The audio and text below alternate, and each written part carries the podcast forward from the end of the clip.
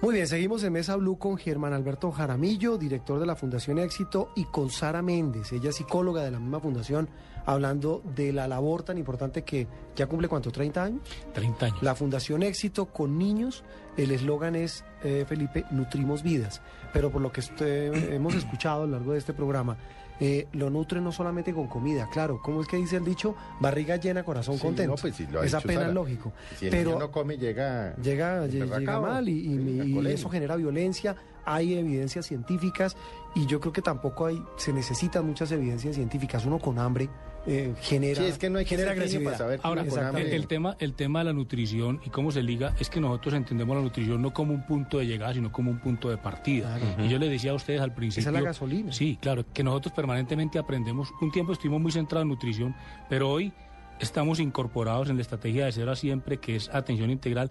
Tenemos unos énfasis en nutrición, en música, pero es, es eso, o sea, la nutrición es para que el ser humano desarrolle todo su potencial y todas sus capacidades. Muy bien, eh, eh, hablábamos de ese tema de la nutrición y hablábamos de la música como lo que llaman ellos la iniciación musical y de formación musical. Y estoy viendo aquí, Germán, que hay eh, eh, experimentos muy, muy llamativos y exitosos en Medellín, en el Retiro, en Envigado, en, en Barranquilla, en Bogotá, en Cali y en el eje cafetero. Eh, ¿Han pensado ya en ampliar la capacidad, digamos, de, de cobertura de lo que hace la Fundación Sí, Éxito? claramente. Digamos que nosotros empezamos hace unos cuatro años, además del tema de nutrición, cuatro pilotos. Un piloto en iniciación musical, otro en fomentar la lectura en familia, en, en potencializar en que el padre de familia entienda la importancia de sacar un, un 10, 15 minutos todos los días, día por medio, una vez a la semana, para reunirse en familia y leerle un cuento a sus hijos. Otro era hábitos de vida saludable y actividad física, que es muy importante para el tema de la nutrición. Y el otro es formación de docentes. Pero ese programa de iniciación musical lo funcionó tres años en Medellín como piloto y ya este año lo estamos extendiendo. De hecho, en diciembre, con las goticas, en, en diciembre tuvimos las noticas musicales, ahí recaudamos 550 millones de pesos que nos aportaron los clientes, nosotros vamos a aportar otros 800 millones y entonces vamos a pasar de 700 niños a 3.500 este año. Están en Barranquilla, en Cali, en Bogotá, en Pereira, en Manizales, en Armenia y en El Retiro. Y la meta que tenemos, nosotros tenemos una mega y es que al 2015 queremos llegar a 40 mil niños con una adecuada nutrición, pero ojalá también podamos decir 40 mil niños también que reciben formación musical. Porque lo decía Sarita hace un rato, el tema de música tiene que ver con la equidad. Cuando ese niño accede a la música es como cuando dos niños, uno de estrato 1 y otro de estrato 6, acceden a una vacuna, por ejemplo, para el sarampión. La vacuna del sarampión del niño de estrato 6 y estrato 1 es exactamente igual. Este programa de música para el niño nuestro vulnerable de estrato 1 o 2 es la misma iniciación musical que recibiría un niño de estrato 6. O sea, ahí estamos haciendo realmente equidad, porque es que la equidad en el país y en cualquier sociedad se genera en la primera infancia. Ya si lo que, lo que- ahí se, se siembra o se establece claramente la diferencia. Una pregunta, Germán, o Sara, tal vez.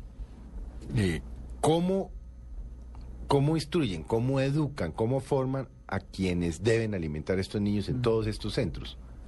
Porque es que también, ah, en- dependiendo de la zona del país, pues uno tiene la cultura la de más papa, más arroz, más yuca, más harinas, menos vegetales. ¿Cómo garantizar que quienes manejan estos centros y quienes preparan los alimentos entiendan el tema de que debe haber, no sé, carbohidrato, proteína, proteína vegetal, proteína animal, verdura, frutas, etcétera? Bueno, pues ese es el trabajo de nuestra nutricionista que arduamente coge esas 240 instituciones y organiza el menú diario de los niños. Como ya les había dicho Germán, nosotros tenemos instituciones que ya tienen eh, trabajo con el Estado. Sí, tienen ya experiencia. Entonces el Estado tiene una minuta patrón para todo el país. El, el- el bienestar familiar tiene una minuta en la que dice los niños deberían estar comiendo esto en el refrigerio, esto en el almuerzo y esto en el refrigerio de la tarde. Nosotros sobre esa minuta... Pero yo a veces, por no, ejemplo, ahí hay todo un yo trabajo. tengo a veces duda, porque por sí. ejemplo, algunos niños que yo he visto, por ejemplo, de, de empleadas que trabajan, no han trabajado conmigo, y que yo les pregunto, ¿y qué les dan de refrigerio? Y les dan unos panes.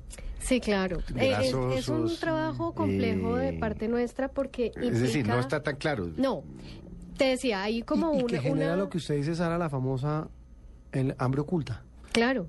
Ahí hay como un tema muy interesante. Es, esa es la parte formal, digamos. Pero lo que hacemos nosotros es revisar esa minuta. Sobre esa nosotros hacemos los, las mejoras nutricionales. Entonces decimos, mire, hay que aumentar la porción de carne, las proteínas, los lácteos, pero hacemos visita. Y en la visita miramos lo que hay evidentemente en el plato, incluso se pesa el plato. Se mira que si eran 60 gramos de carne, el niño esté recibiendo los 60 gramos de carne. Y un programa educativo muy fuerte. Nosotros hemos creado este año una multimedia en la fundación, que es un programa de muy fácil, digamos, acceso para las instituciones, en donde ellas pueden ir revisando diariamente cómo debería estar el plato conformado. Entonces es un tema de educación muy fuerte porque tenemos una idea de cómo se debe alimentar a un niño que es inadecuada de regulación por parte nuestra en las compras que ellos hacen de los alimentos, pero también pues obviamente pasan cosas en las que hay que ir revisando cómo es que se le está sirviendo al niño el plato. Pero mira, hay cosas como estas y que yo creo que es bueno decirlas.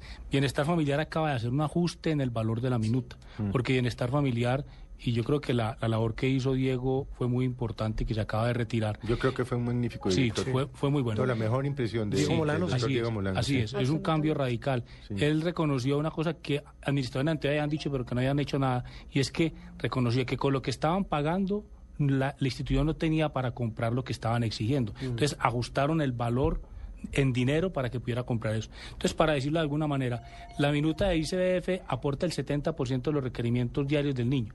Nosotros vamos por el 80%. Entonces, la minuta dice, el niño debe comerse 50 gramos de carne cuatro días a la semana. Nosotros decimos, son 60 los cinco días, porque hay dos días que no van. Entonces nosotros aportamos recursos para que compre los 10 gramos que le faltan de proteína de los cuatro días más los 60 del quinto día.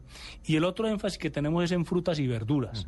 a eso van los recursos nuestros. Entonces dice, dice la minuta de bienestar familiar, tres días fruta, eh, fruta. Nosotros decimos, no, son los cinco. Entonces nosotros aportamos el valor de esos, dos restantes. Ahí va el aporte fundamentalmente nuestro en esa, en esa minuta. Y hay un seguimiento, hay un seguimiento antropométrico. La institución debe medir y tallar el niño tres veces al año. Es una práctica que tienen las instituciones con bienestar familiar mucho tiempo. Ellos pesaban y tallaban los niños, mandaban la información, pero nunca había retroalimentación. Hoy la institución nuestra pesa y talla al niño, inmediatamente entra un software de la Organización Mundial de la Salud que es gratuito, digita los datos ahí e inmediatamente el software le dice cuál es el estado ah. nutricional de ese niño. Con un semáforo en Colombia. Ah, impresionante. No dice ni siquiera, pues dice el número, pero la persona que no conoce el número dice, verde, a mi niño está bien. Rojo, alerta. Hay que ponerle atención. Y tenemos una base de datos, nosotros tenemos información de más de 10.000 niños. La base de datos nuestra de nutrición, aunque no es una muestra del país, es más grande que la de la encuesta nacional de la institución nutricional del país, del Entonces, ahí hay una intervención y hay un impacto y un mejoramiento. Ahora, hay, hay diferentes tipos de desnutrición, la desnutrición crónica, la desnutrición aguda. La desnutrición aguda es cuando el niño pierde peso esa es muy fácil, digamos, o, es la más fácil de intervenir. O sea, rápidamente usted puede lograr que el niño se el peso. Que coma. Pero la crónica es cuando el niño ha estado sometido a un, a un tiempo prolongado a hambre, ya afecta la talla y afecta la estatura del niño y afecta su cerebro y todo su organismo. Ya hay investigaciones que demuestran que lo que se pierde en los primeros cuatro o cinco años de vida ya no se recupera jamás, ya no se recupera jamás. ese niño se va para la vida porque la primera infancia es la preparación se le fue la vida. para la vida. Sí, y se, y se enfrenta a las oportunidades de la vida Em, aprovechando el 30% o el 100% de sus capacidades. o sea, al niño desnutrido le tocó multiplicar lo que la vida le dio a partir de los 5 años por 30 y al que tuvo una buena infancia lo multiplica por 100. Ahí entonces se abren todas esas brechas. Eh, Sara eh, y, Guillermo, y Germán, perdón, tengo a Guillermo metido. Germán, eh, ejemplos de ya niños que ya no sean niños y hayan sido salvados como parte de esos recursos, es decir, el seguimiento que han hecho a esos pequeños, que hoy ya no son tan pequeños, pero que lograron con buena comida, buena nutrición y formación musical ser personas útiles de bien y sobre todo personas como dice Germán, con equidad. No, yo creo que uno no podría decir, aquí tenemos tanto, además no es un tema yo creo que ni de salvar, sino que es un tema de, de solidaridad. Nosotros el contacto con el niño nuestro termina a los cinco años y ahí lo coge el sistema educativo. Pero hay problemas graves en el país, por ejemplo, el tema de la información. O sea, nosotros tendríamos que tener un sistema de información donde cada ciudadano, desde el momento en que nace, tenga no hay este, como base de datos y haya forma, ya cada vez va a haber habiendo más posibilidades. Por ejemplo, la Red Unidos está montando una gran base de datos muy importante, pero no se actualiza eh, muy oportunamente. Eso es un tema fundamental, es un insumo sustancial. Pero uno sí va viendo cosas, por ejemplo, con el programa de música yo tengo una anécdota muy bonita. Nosotros empezamos en Gota de Leche, que es una institución que está situada al frente de una plaza de mercado en Medellín. Allí van donde estas religiosas niños que son hijos de personas que cargan bultos en la plaza, de recicladores y de mujeres dedicadas a la prostitución. Es una institución muy bullosa, muy ruidosa, y, uno de los niños eh, que estaba allí, su familia, que son recicladores, en Medellín hay un concierto de la Orquesta Sinfónica todos los, todo, cada 15 días y es en el Teatro Metropolitano. Y esta familia lleva a su niño, son recicladores, lleva a su niño al concierto. Y, y, llevar a su niño al concierto toda una mañana y un domingo implica que esa mañana ellos no van a trabajar, mm. que probablemente no van a tener ingresos, pero está haciendo eso. Y en esa familia, el niño que recibe formación musical, además, hay quiere un estatus adicional importante frente a la, frente a la comunidad frente a los vecinos. Ese niño es visto eh, de, de, mejor manera, entonces tiene también las posibilidades de autoestima muy importantes. Hay otro ejemplo de eso, es interesante, y es que la encuesta nacional de salud nos, nos cuenta que solo el, el entre el 18% del quintil más pobre en Colombia sí. le lee cuentos a sus hijos.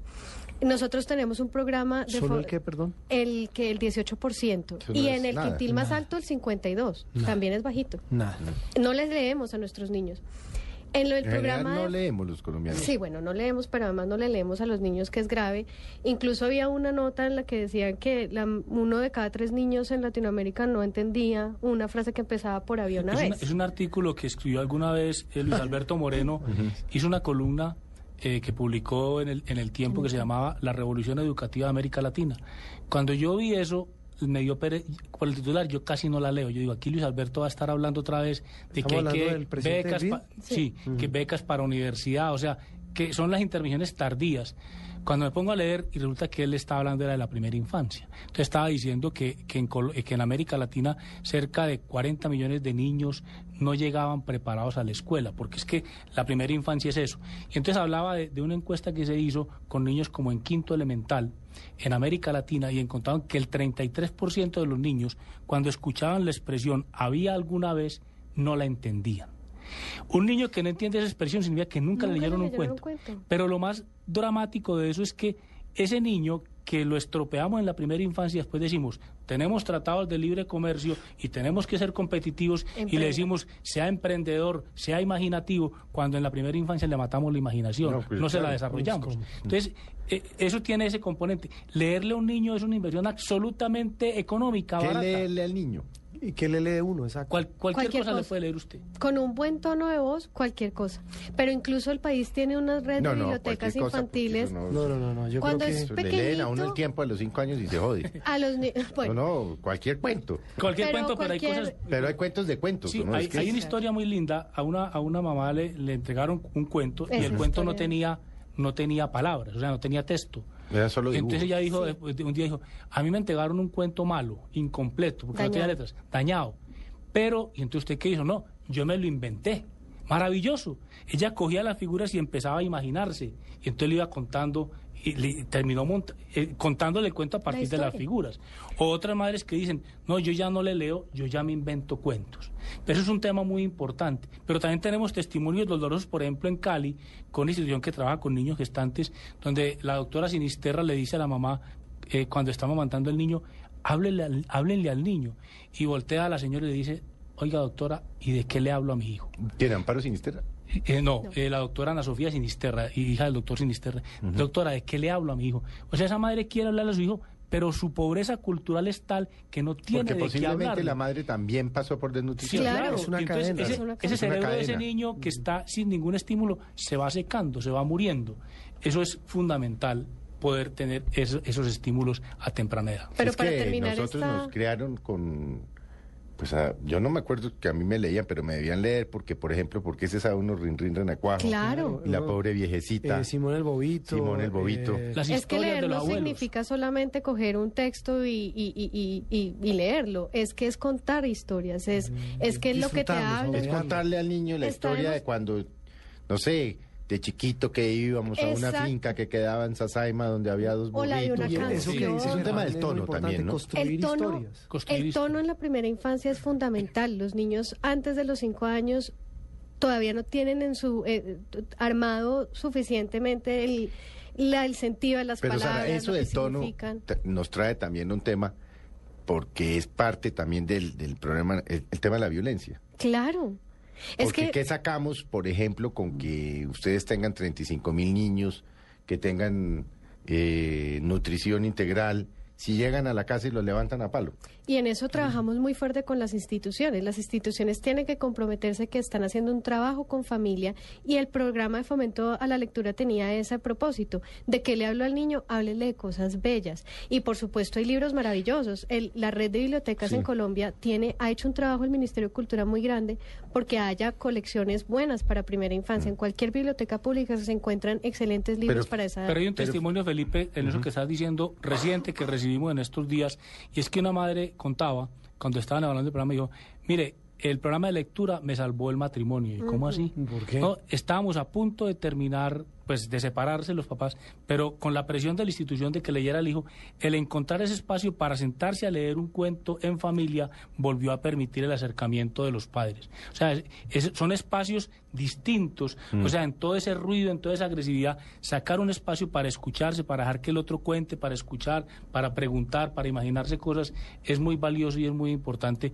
y tenemos ese testimonio. Hay una reflexión, yo creo, eh, Germán, Sara y Juan, que es la siguiente, y es que las miles de mujeres que nos puedan estar oyendo de- de- del CISBEN, estrato 1, estrato 2, de pobreza extrema, es decir, que, que es una realidad, que miren también a sus hijos, porque, por lo que Sara decía, si el niño está violento, es posiblemente, es porque no está nutrido.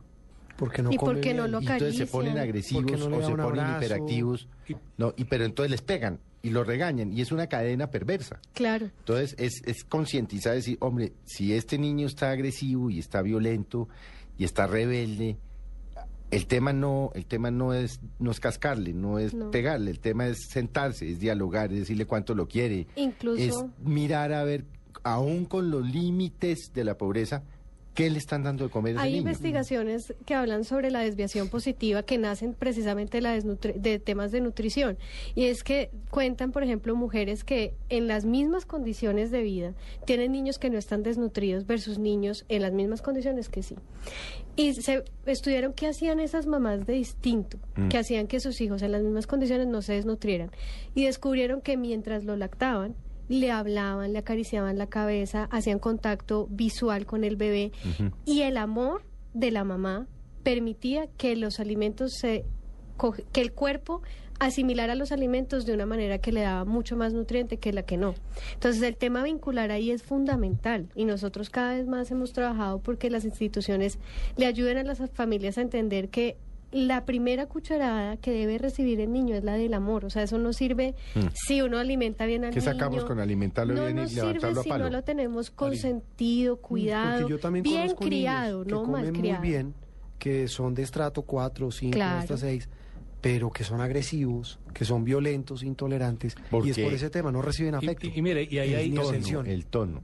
Eh, hay, yo- hay dos testimonios, uno de una mujer que de 97 años, la, la mamá del padre Emilio, un sacerdote de Medellín muy especial, y del premio Nobel de Economía Jay Heckman, que es un norteamericano, que fue premio Nobel de Economía en el año 2000.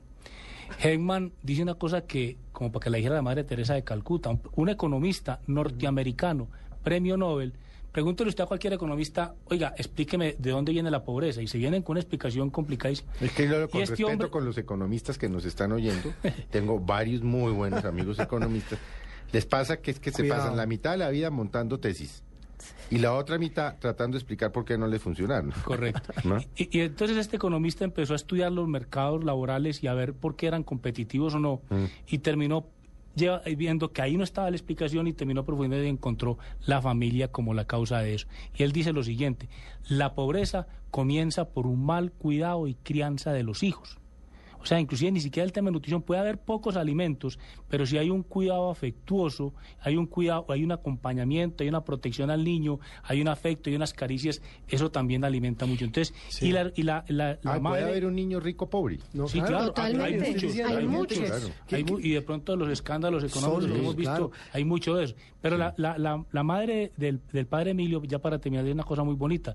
Le decía a sus hijos, ellos vienen de un minero que se murió muy temprano, decía, es que la pobreza no es no tener eh, bienes, no es no tener educación, la pobreza es no tener con quién hablar Imagínese. es no tener con quién hablar. Eso es muy, y que le hablen a uno, eso es muy importante. Es un tema fundamental, fundamental. ¿Y sa- sabe qué reflexión ya para el final, eh, eh, don Felipe y oyentes de Mesa Blue? Le queda a uno, pues sí, eh, esto es una maraña de solidaridad, toda una telaraña en la cual participa la Fundación Éxito. Pero ¿cómo nos falta para ser una sociedad igualitaria? No, Total. es que la inequidad en Colombia, Juan Roberto, todavía sigue. No, La sembramos desde, desde la, desde la infancia. Y ahí hay una Desde cosa que me parece importante. Nosotros que estamos cumpliendo 30 años, no nos interesa salir a decir, mire, es que la fundación es No, no, no, la machera.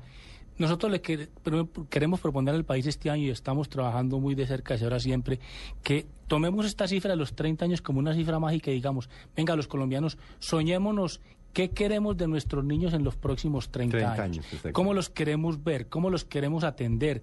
¿A qué nos vamos a comprometer? Y eso es una forma de ver qué país vamos a tener. Sí. Y nosotros creemos que hay tres temas fundamentales. Si nosotros atendemos bien a nuestros niños, vamos a tener un país en paz. De hecho, en el evento de los 30 años vamos a traer la experiencia de Irlanda, donde se, allí Irlanda ha demostrado cómo el tema de prevención de violencia viene desde la primera infancia. Entonces, el tema de la paz es un tema fundamental que se siembra allí. El segundo es el de la competitividad. A ese niño hay que a- hay que leerle mucho sabía una vez para que él cuando sea adulto sea capaz de competir por los mismos empleos y por los mismos bienes con cualquier parte Las del mismas mundo, oportunidades. ¿cierto? Y eh, hay, un- hay, un, hay un elemento además de, de equidad y de oportunidades para todos que se va a poder sembrar allí. Entonces, queremos convocar a eso, que podamos inclusive firmar un- una especie como de manifiesto y que se convierta en una guía hacia las hacia las futuras generaciones y que podamos decirle al candidato a la presidencia, a la alcaldía, a la gobernación, oiga, ¿usted qué piensa sobre este compromiso? Porque es la única forma en que nosotros salimos de los problemas que tenemos hoy. Nosotros siempre intervenimos remedialmente, ya cuando los problemas están creados, el problema de paz, el problema de competitividad, eso se nace, se, se desarrolla desde la infancia y si se atiende oportunamente, en 20 años vamos a tener un país distinto, no lo vamos a tener en dos días. Pues, Juan, Señor. nos quedan un par de minuticos. Uno lo que tendría que decir es, es miren, no, miren a sus hijos. Me estoy quedando sin palabras. No, entiendan eso. que si son agresivos, porque, posiblemente porque están con Mm. hambres, el afecto, el tono, háblenles, léanles, consiéntanlos, ámenlos. Jueguen ¿no? con que no, ellos. se- que no sean Ah, niños solos, jueguen que con no ellos. crezcan solos. Cuen-. Sí, claro. Saquen, Que no crezcan solos. Entendemos que Y no tiene que ser el papá, puede ser un abuelo, pero necesita un adulto significativo. Mire, hay una historia que me conmovió en estos días. Hay una señora eh, que adoptó tres niños que son de una familia desplazada. El mayor tiene 19 años y va muy bien. Ese muchacho vivió en el campo, su, su primera infancia, en una familia campesina. El segundo, le tocó el desplazamiento, entonces vivió en muchas partes Sí. tiene un trastorno bipolar terrible, tiene 16 años. Y la tercera tiene 14 años, le tocó nacer en las calles de Medellín, ya eh, deambulando. La llevaron a los 8 años donde un psiquiatra y dijo, con la niña no hay nada que hacer. La mamá dijo, no, pero ¿cómo que A nada los que ocho hacer? años nada que hacer. Que nada que hacer. Se resistió, tiene 14 años, está en la calle consumiendo droga y embarazada. Y la diferencia fue el ambiente en la primera infancia. Y tiene, esos son, esos son sus tres hijos. Y tiene esa situación completamente distinta en, en cada caso. pues es interesante, es una reflexión y sí, y además hagamos, hacemos un llamado. Cuando vayan al éxito, a Pomona, a Carulla, Es que se iba a decir, y no les ofrecen la, la- el arbolito de la Fundación De La gotica. dejen los 200, los 300, 400, que van a salvar uno o dos Mire lo que hay miles detrás de las de las detrás de una gotica, Detrás de una gotica. Bueno, vienen ahora eh, los deportes, nuestros amigos del blog deportivo, su Millonarios Amiguitos. versus Patriota y Once Caldas versus Santa Fe. Hermano, muchas gracias, a Sara, muchas gracias y bueno, Juan Roberto. Feliz tarde a todos, a los oyentes y a ustedes. eh, felicitaciones por esa bonita labor. Gracias. Felipe, Juan Roberto, a ustedes muchas gracias y desde ya contamos con ustedes como los grandes aliados de la primera infancia. Los niños en este país carecen de representación política y pensamos que los medios de comunicación cumplen un papel muy importante. Pues esta allí. es su casa, Germán. Muchas gracias, lo sabe. Muy Muchas amable. gracias. Eh, termina Mesa Blue. Feliz tarde.